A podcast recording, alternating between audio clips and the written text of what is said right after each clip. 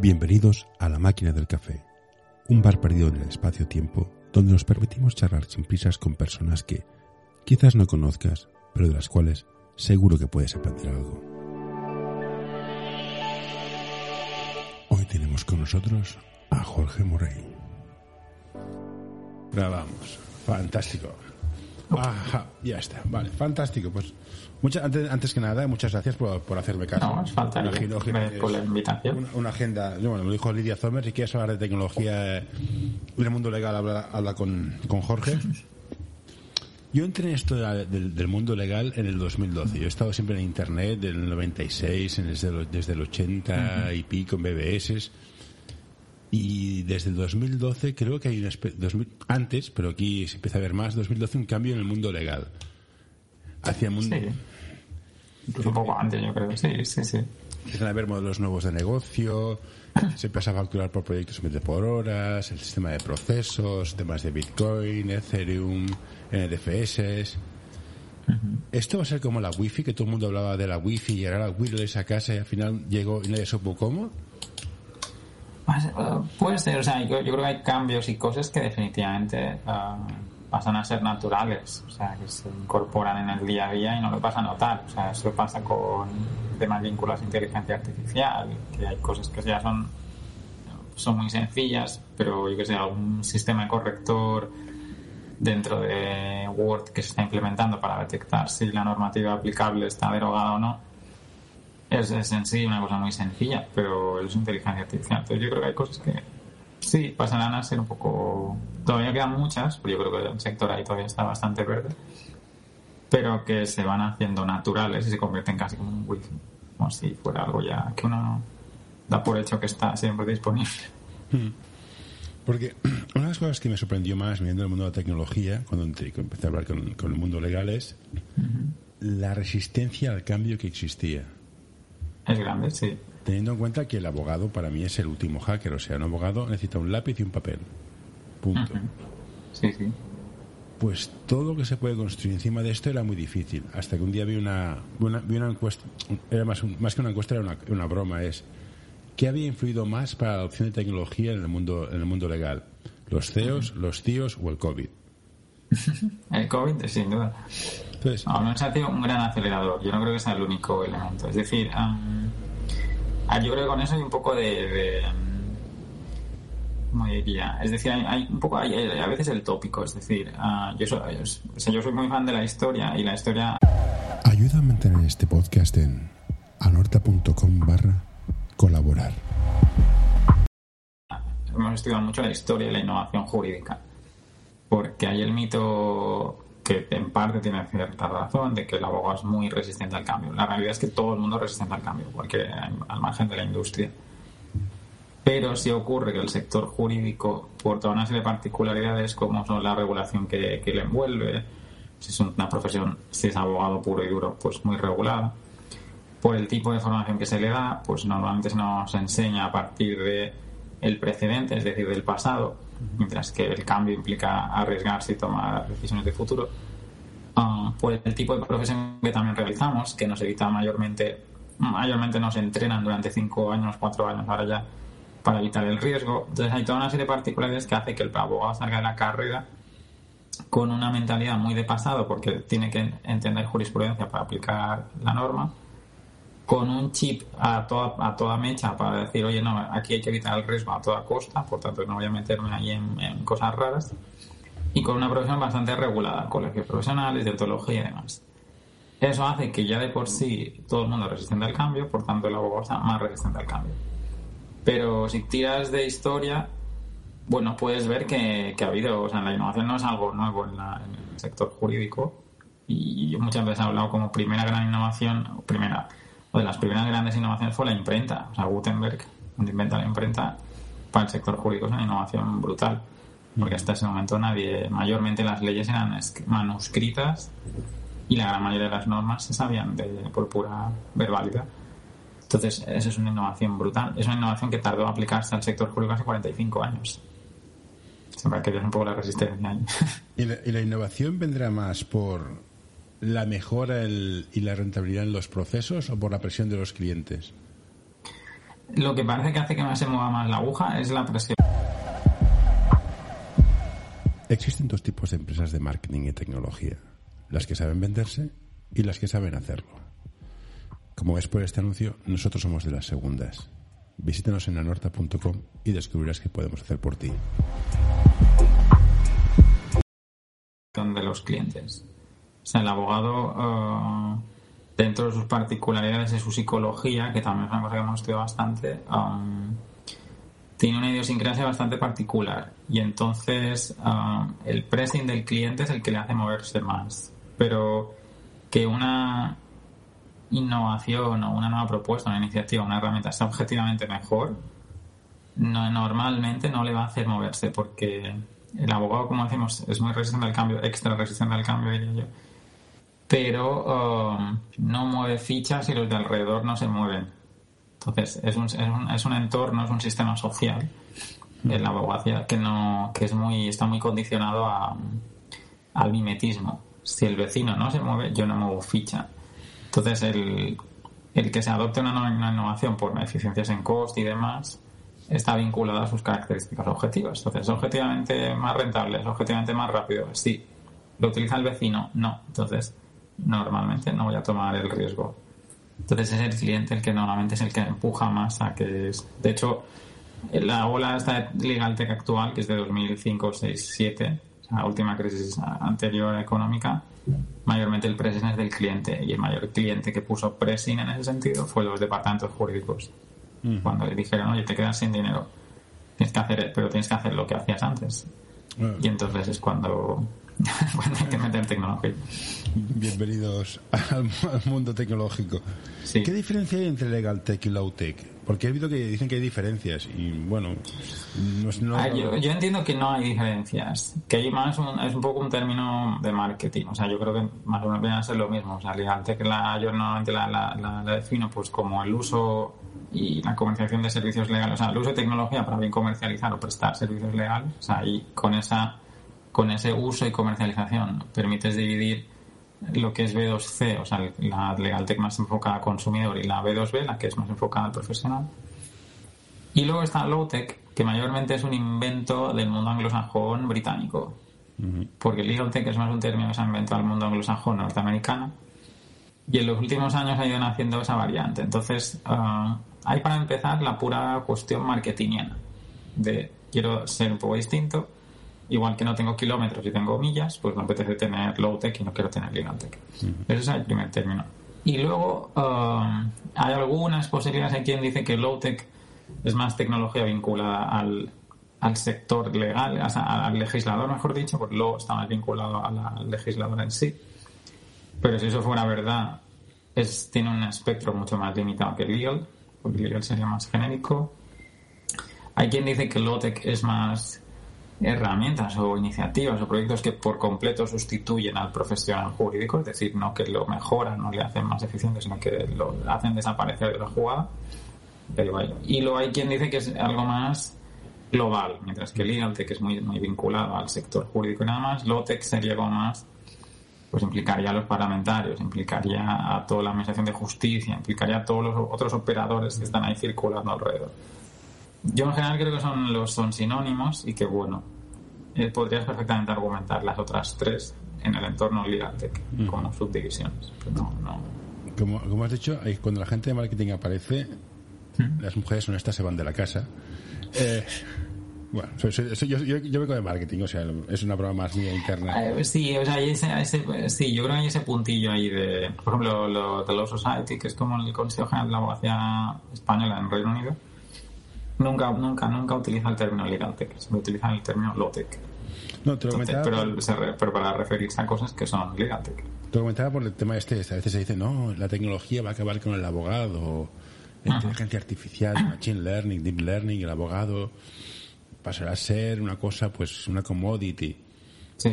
Esto me suena mucho a, a marketing. Es cierto, yo creo que es cierto, que hay procesos o, temas legales que son muy simples o se pueden simplificar al máximo, utilizar la inteligencia artificial, que yo que exista, pero bueno, machine learning, deep learning, todas estas cosas. Pero el abogado en sí con todo esto yo creo que el buen abogado va a ser el, beneficiado de todo esto, ¿no? O son sí. wish thinking por mi parte. No, no, o sea, yo creo que, o sea, de nuevo hay bastante humo y un poco así de, gran titular. En plan, pues ha salido, yo qué sé, el abogado o el despacho X contrata a un abogado robot, que eso durante unos años fue como muy tradicional, que lo que y lo único que estaban contratando era una herramienta que se llamaba ROS, ROS Intelligence, que estaba mayormente pensada para hacer las búsquedas jurisprudenciales más fáciles. Entonces, la idea es de las tareas que hay algunos estudios que lo que han trabajado es que lo que se puede automatizar fácilmente de las labores que hace un abogado, especialmente el abogado, también hay que tener en cuenta que los abogados tenemos muy tenemos ahí el prejuicio y la imagen del abogado, es decir, Mucha gente le dices abogado y piensa en el que va a tribunales.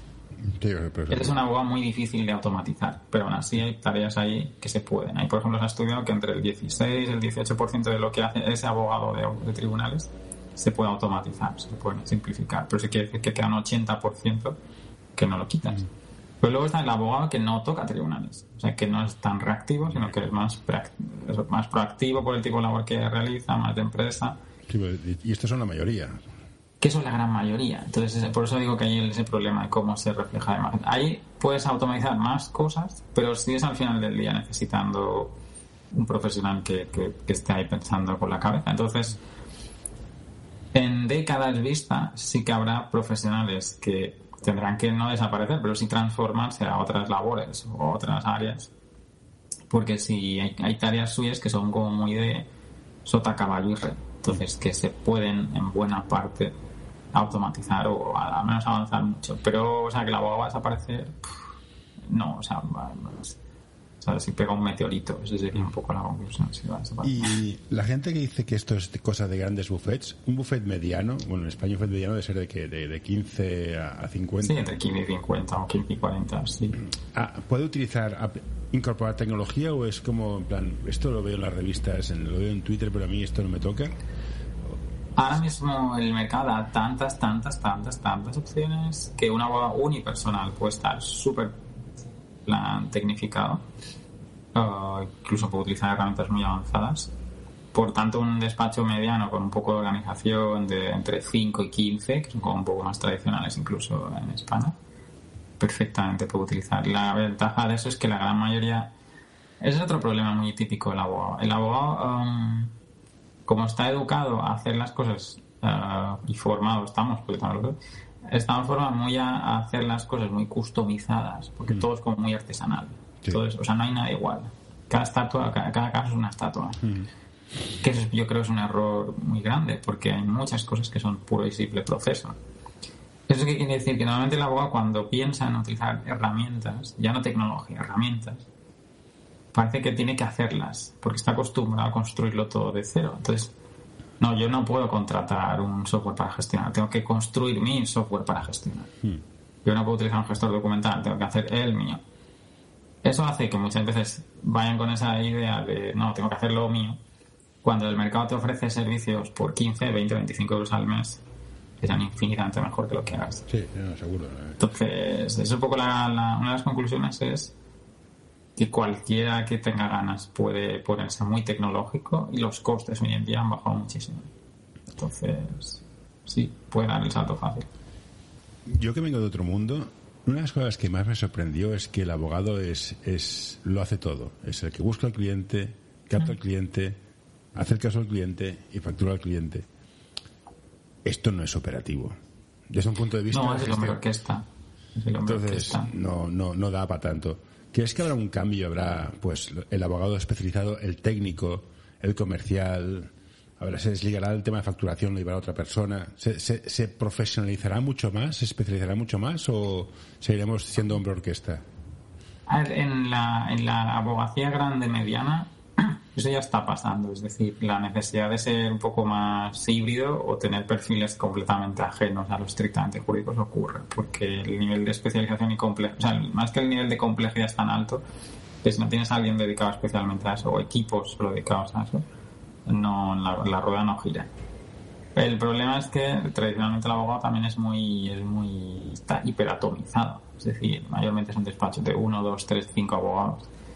Entonces, Y luego hay un problema bastante heavy que también es importante en la idiosincrasia del profesional. No se le da, no se nos da muy bien colaborar. Entonces, nuestro conocimiento es muy nuestro. Oye, no, cuidado, que el contrato este lo he hecho yo y no te doy la plantilla. Oye, no, que el informe este es mío y yo no te voy a dar según qué, conclusiones.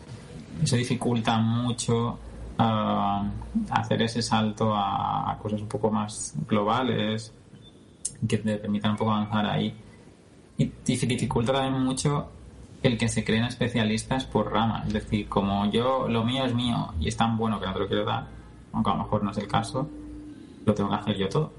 porque no me dejas en otro escenario. Crea una tensión directa, o sea, va en, todo, en contra del principio colaborativo de. sí, sí, eso es, una, eso, es muy. Eso, es, por ejemplo, es algo que promueve mucho todo el mundo legal tech, de sus muchas ramas, más vinculada a la colaboración y a la cooperación y un poco la, lo que llaman las habilidades blandas, de que el profesional no solo sepa de derecho, sino que tenga otros conocimientos. Uh, intentando a veces un poco, yo creo, complementar ese, ese hiperindividualismo que suele haber en el sector. Pero vaya, yo creo que la gran mayoría del sector seguirá siendo muy individualista. Más que nada porque viene programado así de serie. No, entonces es muy difícil desprogramar eso. Tecnología cooperativa de aprendamos juntos, comunidades de práctica, learning. Es, sí. Es Otra cosa es que el entorno te obligue poco a poco a cambiar eso. Y sobre todo que perfiles un poco más jóvenes, aunque no siempre, porque hay jóvenes muy viejunos de mentalidad, pero muchísimo, um, que tengan, que sí que vean más la necesidad de, oye, yo me, yo me enfoco un poco más a redes sociales y marketing, porque se me da mejor tú te enfocas más a organizar el equipo y controlar plazos y fechas y proyectos. Pero ya digo, gran, mediana, gran abogacía ya está en ese ámbito de, crear especialistas. ¿Y qué consejo darías a un despacho mediano para adaptarse, no, en temas de marketing, sino de, de, gestión? ¿Adoptamos algún tipo de metodología o seguimos como estábamos? ¿Cambiarías algo? ¿O un consejo le dirías a un despacho mediano, que eso es lo estándar? El problema que suelen encontrar despachos pequeños y medianos es que les come el día a día. Pues pasa. Entonces, como el día a día es en plan, no, no tengo tiempo porque voy aquí, voy ahogado. Y el día a día lo que suele hacer problema es que no, no te da tiempo a pararte un poco a pensar, ver un poco dónde estás, planificar ligeramente hacia dónde te quieres mover, que no en plan hay años vista, pero sí, o sea, a décadas vista, pero sí un poco ahí, oye, ¿qué quieres hacer? Y eso hace que constantemente estés como un hámster, o sea, dando vueltas a la rueda con plan histérico. Claro, ahí el tema, entonces yo lo que solemos aconsejar en cosas muy básicas es, oye, al menos cada seis meses, cada dos veces al año, nada muy, muy estresante, planteate de, intenta parar un poquito, pero bueno, una semana, y analiza los tres, cuatro problemas más acuciantes que tengas. En plan, oye, mira, tardo un montón en hacer, gestionar la facturación, hacer presupuestos y facturas, quizá puede ser interesante una herramienta que nos simplifique hacer un poco eso. Yo lo sé porque nosotros teníamos ese problema, nos paramos, un poco entendimos el proceso y cosas que nos llevaban a hacer una factura, un presupuesto, 15, 20 minutos cada uno, pues ahora lo tienes en 2, 3, 4 minutos máximo. Al final del año te ahorras mucho. Entonces, lo que normalmente recomendamos es cada seis meses intenta resolver uno de esos problemas grandes que tienes. Por ejemplo, me cuesta mucho controlar fácilmente plazos. Pues al tropecientas mil herramientas que te pueden simplificar solo esa labor. Párate, mira ahora cómo lo haces un poco, intenta, o tú por tu cuenta, o alguien que te pueda ayudar solo para esa labor, y resuelve solo ese problema. O sea, seguirás con otros tres ciertos problemas, pero al menos cada X tiempo, cada seis meses, por ejemplo, incluso si quieres cada cuatro meses, o sea, tres veces al año, pones solución a un problema que sí que parece evidente. O, por ejemplo, me cuesta un horror encontrar la información que tenemos, porque tengo una en el email, tengo otra en el Dropbox, otra cosa en el WhatsApp. Y luego tengo que buscar información un cacao maravilloso. Ok, pues este, ahí tienes un problema de gestión documental y gestión de la información. Pues eso es un problema que se puede intentar resolver, solo ese problema, nada más. Entonces es un poco el consejo más básico, porque si te tiras al monte en plan cómprate no sé qué, ya te no sé cuántos. No, es la, es, la peor solución, porque te gastarás una pasta, no funcionará y te crearás más reticencias. No, eso no suele hacer mucho, pero bueno, es un poco el consejo más. Más que nada porque además por pura estadística se sabe que, o sea, los abogados el problema que tienen es el día a día les comen. Sí, no, como, como, al 90% eso, eso, es así. Sí, sí. Yo le comentaba a los abogados, no, tenéis que hacer temas de marketing y tal y cual, ya, pero marketing factura, no, pues no tengo tiempo. Es, por ejemplo, es un problema. Cuando un problema es, oye, el segundo de los problemas suele ser uh, captación de clientes. O sea, el abogado tiene un problema muy serio y es que normalmente el abogado pequeño mediano es el más tradicional, el 80%, el 85% del sector, no tiene recursos regulares, porque constantemente es como, es como un león, está cazando todo el mes constantemente entre 5 y 10 presas. Eso significa que hay meses que a lo mejor no cazas 10, 10 presas. Entonces, ¿cómo regularizar eso? El marketing puede ser una forma de aumentar clientes. Entonces, si tú tienes un problema de, oye, es que no entran más que dos presas al mes, quizá tienes que empezar a centrarte en eso, porque ahí sí que además es un problema serio. Sí, pero los días tienen 24 horas, y te lo dices, es que no me da, no me da la vida. Exacto, entonces, pero también lo que suele pasar es que cuando lo reconocen el problema es cuando está muy al límite. ya la situación está muy, muy, muy cao. Y ese de nuevo vuelves al punto inicial, y es porque el día a día lo te tiene tan, tan nubilado que no ves todo lo que está ocurriendo alrededor. Entonces, cambios que parecen no relevantes o que no lo parecían, a los años te los encuentras delante y luego ya el tiempo de reacción es corto. Sí, el tiempo es corto. Una de las cosas que haces es una especie de, academia de formación. Ah, sí, sí. Sí, ¿cómo, cómo te va? ¿Está, ¿Está funcionando? Porque nosotros tenemos, bueno, yo, llevamos una red de abogados internacionales, hacemos todo de cosas. Y si ya les cuesta hacer cosas de marketing, les, les decimos, oye, hay un curso de lo que sea, y, cuesta que se apunte, ¿no? Y que es gratis, que son dos horas, que es súper concreto. No, es que tengo un plazo, es que tengo un cliente, es que me vence, no sé qué dices. Sí. Hostia, organízate, pero que no, les cuesta muchísimo. ¿Cómo quieres que vayan? A ver, nosotros durante los años de... O sea, nosotros tenemos ahora tres marcas. Tenemos Términos y Condiciones, que es nuestra... O sea, es como una boutique especializada en Derecho a Nuevas Tecnologías. Tenemos, que es la más antigua, que es de 2016 tenemos LegalTX, que es una consultora especializada en, todo este proceso de transformación digital, que se nació en 2017. Y de 2017 hasta finales de 2020, lo que habíamos detectado, habíamos hecho mucha formación y mucha consultoría y mucho taller y mucho workshop para firma grande, muy grande y súper grande, ¿vale? Ah, es que hay un problemón como un piano de grande um, con la formación de los profesionales en tecnología y nuevos procesos y todo eso. O sea, hay, hay, una tonelada de cosas por hacer ahí. ¿Qué pasa? Que mucha de esa formación grande eh, os está dando en píldoras muy pequeñitas o muy regulares o es muy cara toda esa formación.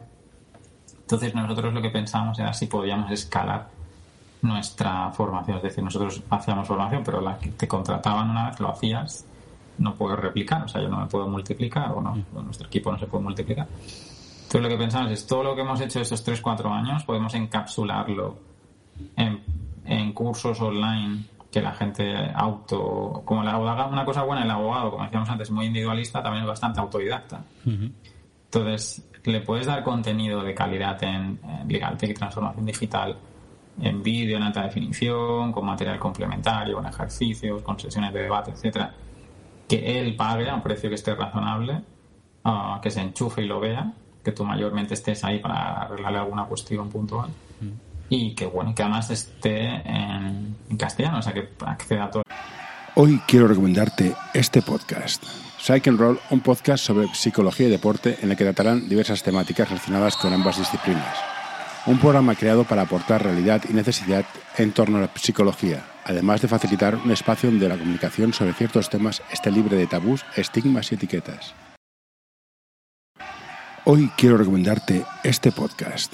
El alma del juego by Soul Basketball, el podcast en el que charlaremos con personajes del mundo del básquet con diversidad de carreras, funciones y experiencias para que nos acerquen al alma de nuestro deporte, el baloncesto. Marca española. Y es lo que hicimos nuestra tercera marca, que es lo que lanzamos el 1 de febrero, que es uh, Legal Academy. Y es una plataforma de formación online y sí, la verdad es que, o sea, tenemos todavía estamos un poco en la fase de crecimiento de material y demás, porque estamos lanzando material semanal. O sea, de hecho, no tardamos ya mucho en lanzar, que lo hemos retrasado algunas semanas, la opción de suscripción, porque nuestro objetivo es tener siempre material nuevo y que sea un poquito, entre muchas comillas, pero una especie de Netflix de, formación en transformación digital, es decir, que tú tengas siempre allí material nuevo casi semanal. Y la verdad es que es, eh, de, la- de tanto gente que viene individualmente como muchos acuerdos de colaboración que hemos llegado con sitios en los que hay muchos abogados, sí que estamos llegando a números más que respetables. Vale, pues esto después te preguntaré un par de cosas. Súper, pero sí, sí. Ah, pero sí, cuesta un poco, ¿eh? O sea, pero bueno, hemos intentado, intentamos hacerlo lo más sencillo posible, es verdad. Perfecto. Eh, todo el tema este, tengo que hablar de los bitcoins, los Ethereum, los NTFS. Ah, sí, sí. ¿Qué, qué, qué hacemos con esto? Porque yo, yo, yo en la tecnología, yo, yo me pierdo, no es ni una moneda, no es un smart. no- ¿qué, ¿Qué hacemos? Um, a mí me gusta, es un tema muy chulo muy divertido. Um, a ver, ¿qué hacemos? Seguramente es, es... Yo a veces lo he dicho a más, a más de cuando me han hecho alguna charla así a jóvenes abogados o algo, que parece un campo para especializarse a 10, 15 años vista brutal. Es decir, solo especializarse incluso en una cosa de esas. Es decir, yo no digo el mundo de criptomonedas, yo digo, por ejemplo, solo en, en contratos inteligentes vinculados a eso. O todo lo que esté vinculado a tributario y criptomonedas. Ah, yo, o sea, por suerte o por desgracia, mi sensación es que vamos hacia entornos donde el dinero metálico va a desaparecer. El dinero metálico es difícil de, tra- de tracear, entonces Sí, los gobiernos tienen interés en monitorizar. Ya, ya, ya, aquí tengo mis, tengo mis dudas de privacidad, pero bueno, eso es otro problema. Sí, sí, pero ahí, entonces eh, China tiene ya en marcha y ya bastante avanzada su moneda digital. Sí, sí.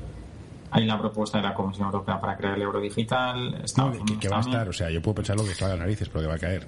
Sí, sí. Entonces vamos hacia entornos con mucha con mucho medio de pago 100% digital. Ah, aunque ya digo, va a tener sus handicaps y no creo que no implique, o sea, no es, no es tipo los abogados, ¿va a desaparecer la moneda, el billete en 5 años? No. Pero en 40 o 50 años va a ser hiper reducida la cantidad de gente que pague en físico.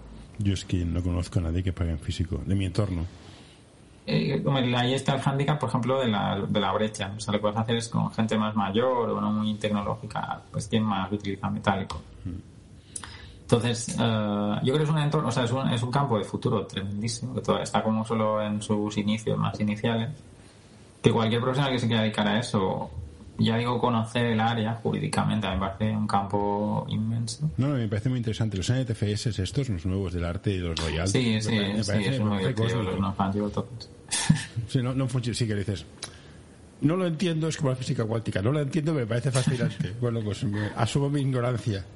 Entonces, Puedes hacer único lo que hasta ahora no era único, o sea, un archivo digital. Cuando nos apuntamos a Internet nos dijeron, no, una de las cosas bonitas de Internet ahora, en 1996, que también empecé yo, es, no, es que tú haces, haces un JPG o una imagen y la copias tantas veces como quieras. Y está, todo feliz. Pues claro, no sabes cuál es el original, entonces es muy sencillo copiarte. Los NFT lo que te dicen es, no, no, eso queda, puedes seguir copiándolo, pero yo sé que uno es el original y que sé quién es. Entonces eso lleva el, el, el control de lo físico lo lleva al terreno digital. que sí, hasta ahora es muy interesante para el tema de royalties y derechos de autor. Sí, sí. Exacto. Entonces es un área muy interesante para la gente que gestione royalties, propiedad intelectual industrial, quien tenga que gestionar, por ejemplo. Al final del día es como tener una imagen autografiada. Sí. Es decir, yo No, puedo hacer una foto mía y hacer múltiples copias, pero solo la autografía vale más. Esto es lo mismo, pero en, Hmm. Sí, las serigrafías estas que vendía Dalí y que las firmaba. Sí, entonces ahí es un salto. Ya digo, para el profesional del derecho creo que es un campo muy, muy interesante. Hay además herramientas para que puedan ayudar desde el mundo blockchain. Y de hecho hay, hay departamentos legales muy interesados. Pero sí, sí, es un buen, es un buen entorno. Ahora, otra duda metafísica que tengo. ¿Por qué eh, los abogados o los legisladores escribís tan mal las leyes? Ah, para que no se entienda. No, no, me parece bien. Nosotros la informática- los informáticos hacen lo mismo. Pero si son de obligado cumplimiento, hay una hay un gap entre lo que dice la ley, lo que yo puedo entender, Sí. y el desconocimiento, porque tenemos el BOE del Estado, el BOE de la región, el BOE del Ayuntamiento, la cantidad de normativa es criminal. Entonces, no Es hay una desconexión, ¿no hay una desconexión entre sociedad y legisladores, no sé. Sí, a ver, se escribe muy complejo por una mayormente una razón, que eso es una cosa que también hemos estudiado bastante. Um, no, no estrictamente para que no se entienda, aunque indirectamente se ha hecho, aunque indirectamente por una cuestión pura de historia, sí que está esa razón. De, no, no, o sea, a ver, hay varias. Una de ellas es que al tener que expresar la norma situaciones complejas y regular ámbitos de la vida de todo tipo y color, expresar eso en palabras es muy complejo. Entonces se utilizan expresiones a veces muy globales o muy repetitivas, con fórmulas muy no comunes, para intentar que esa norma tenga lo mayor soporte posible a los múltiples supuestos en los que tiene que hacer frente. Eso es una razón. Pero es verdad que con si tiras también de historia, um, en el sector jurídico una cosa se llama mucho la sí, que sigue existiendo un montón, es la asimetría informativa. Es decir, eso es cuando yo sé más que tú. Simplemente, aunque tú seas mi cliente y vengas a pedirme algo, la asimetría informativa implica que yo tengo muchísimo más conocimiento de lo que tú me estás pidiendo y te pone en una situación de desventaja muy alta. Porque tú dependes un montón de lo que yo te diga, para bien y para mal. Entonces, tradicionalmente el sector jurídico y otros ámbitos que han utilizado el lenguaje muy propio, el informático, el médico, o determinados idiomas, por ejemplo el japonés históricamente ha sido un, idioma donde había mucho ese tipo de perfil, donde solo algunas personas sabían escribir bien en japonés o el latín, por ejemplo. El lenguaje jurídico es un idioma donde es un idioma donde al final interesaba tener cierta simetría informativa, porque solo unos pocos entendían la ley. Y tiene al final, si solo unos pocos entienden un texto, esos pocos tienen una ventaja de posición y poder muy grande. Sí. Entonces no es una cuestión puramente de... O sea, viene de largo y de, eso. Es una forma de expresar cómo nos regulamos y eso es complejo, por tanto utilizan lenguaje que no es el común. Pero a la vez con el tiempo, quien lo empieza a crear se da cuenta de que si solo unos pocos entienden ese lenguaje, tengo una situación de ventaja muy alta porque informativamente tengo mucha mejor posición que tú.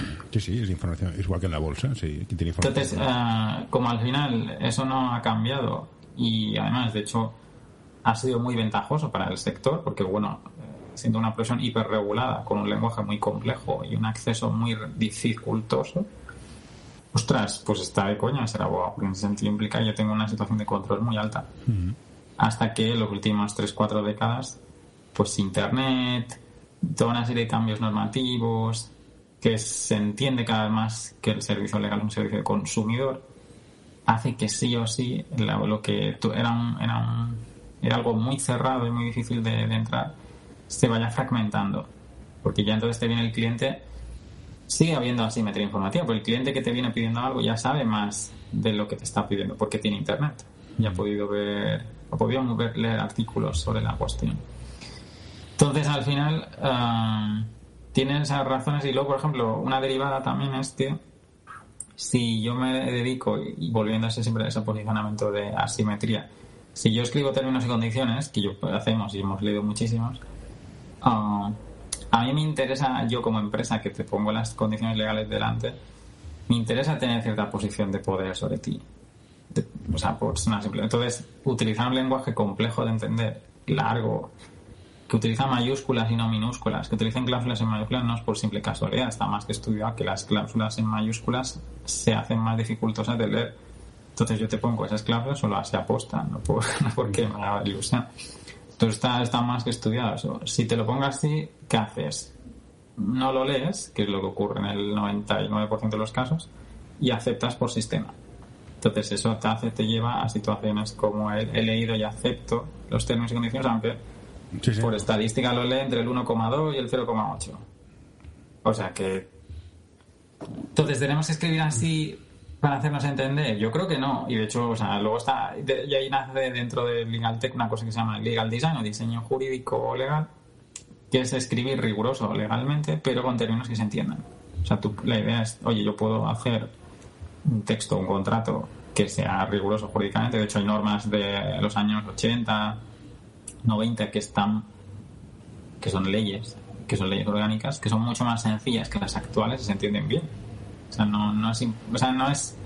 La conclusión es llegar a que no es incompatible escribir una norma rigurosa y hacerla tan, tan compleja que no entiendas casi nada.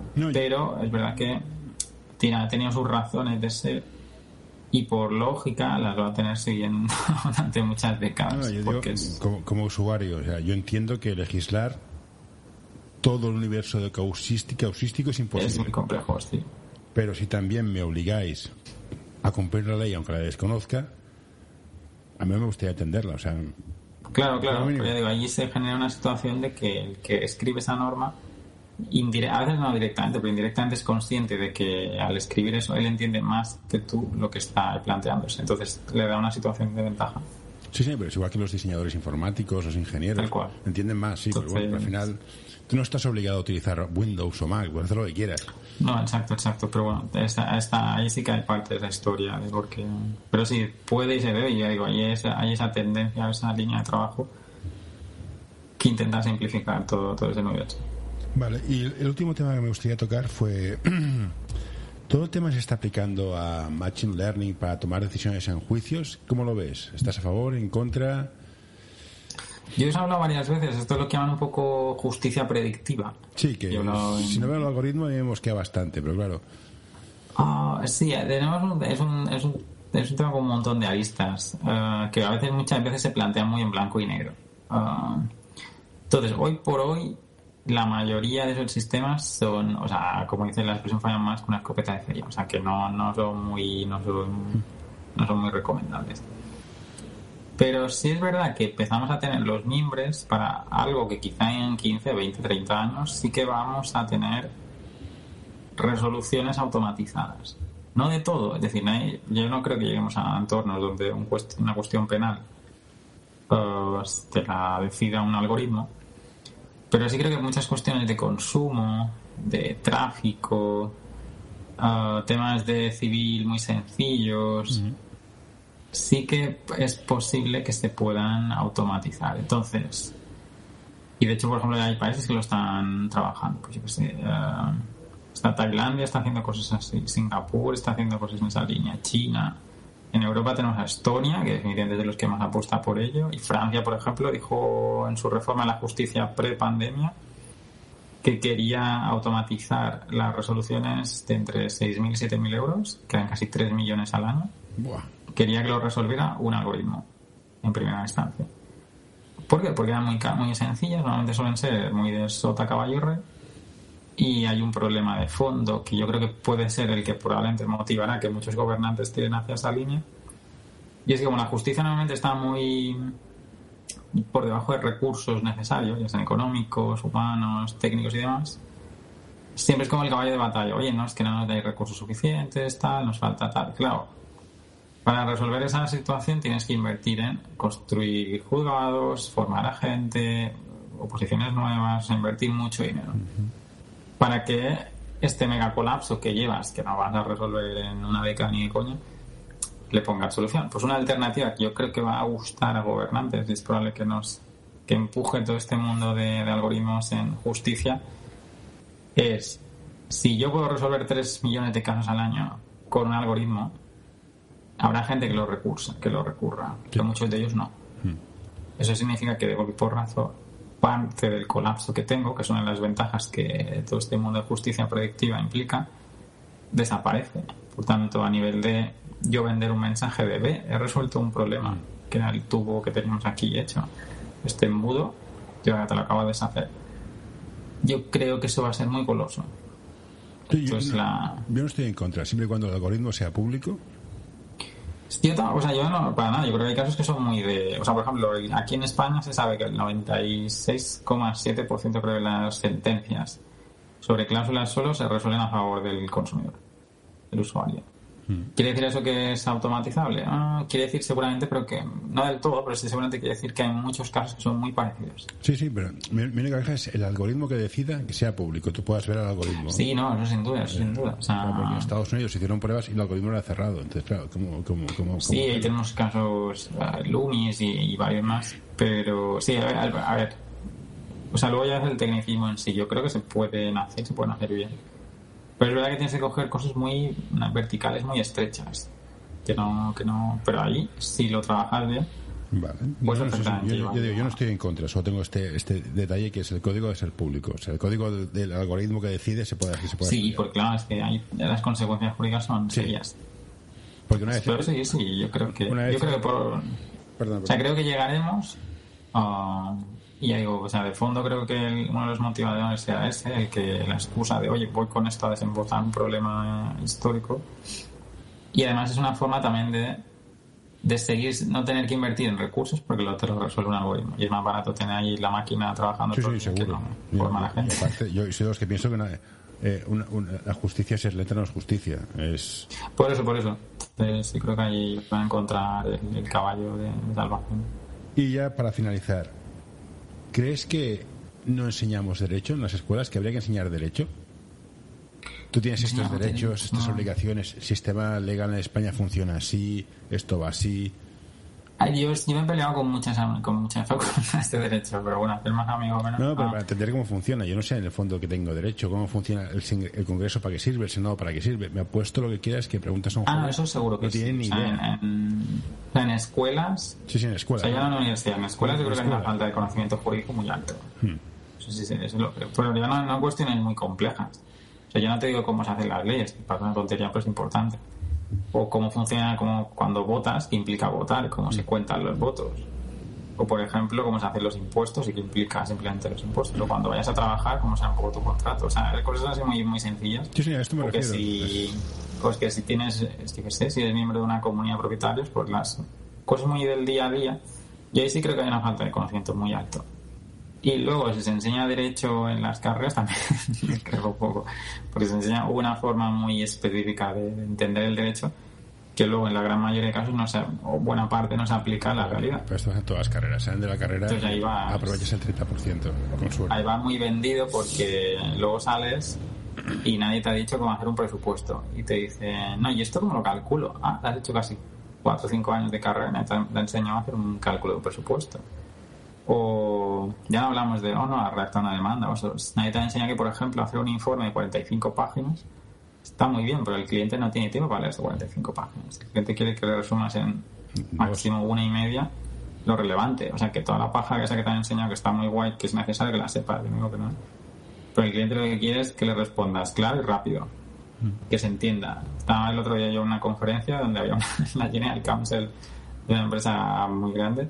Decía, no, es que estoy un poco cansada de abogados que me vienen aquí con informes gigantescos que no se entienden bien, que no me dicen claramente cuál es la solución. Yo lo que quiero es que me digan cuál es el tema y me digan claro, no que me hagan ahí una disertación sobre el derecho y tal. Entonces eso también creo que es un problema, porque nos enseñan a disertar y a, hacer, a, a decir latinajos. Entonces, tanto en un ámbito como en el otro, en, en la parte más es- estudia, o sea, más institutos, escu- escuelas, falta mucho derecho, que iría bien, la verdad. Y luego en el derecho normal sobra mucho derecho.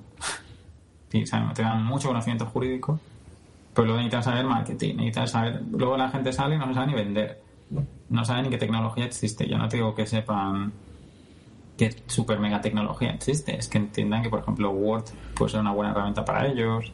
Sí, pero supongo que O sea, esto debe ser porque los que, los que dan clases están desconectados de la vida privada. Si quieres estar informado de lo que ocurre en el mundo, apúntate a nuestro boletín en anorta.com barra noticias. Ese se nota mucho. El mundo académico, profesorado, pues suele haber un.